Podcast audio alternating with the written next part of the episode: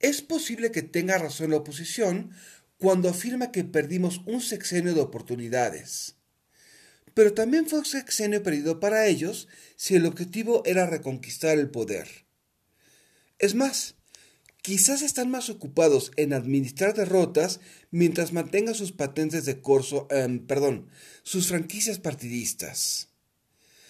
¿Qué tal si en vez de esperar que alguien nos salve, comenzamos por asumir nuestra responsabilidad individual? Realpolitik 101. Comentario político rápido, fresco y de coyuntura con Fernando Duorak.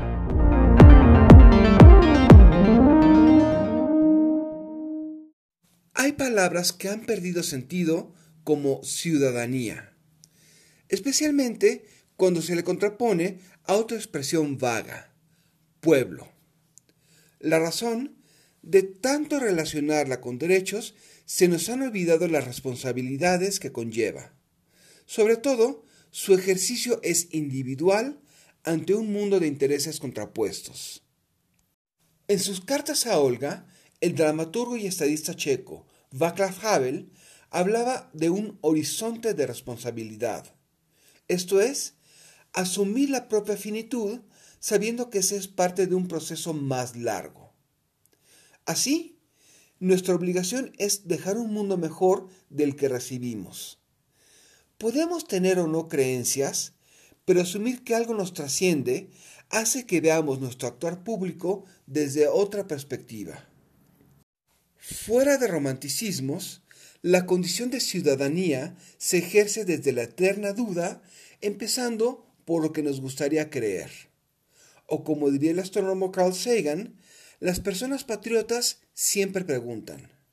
Solo así se puede tomar distancia sobre cualquier postura y distinguirla según sus méritos o fallas.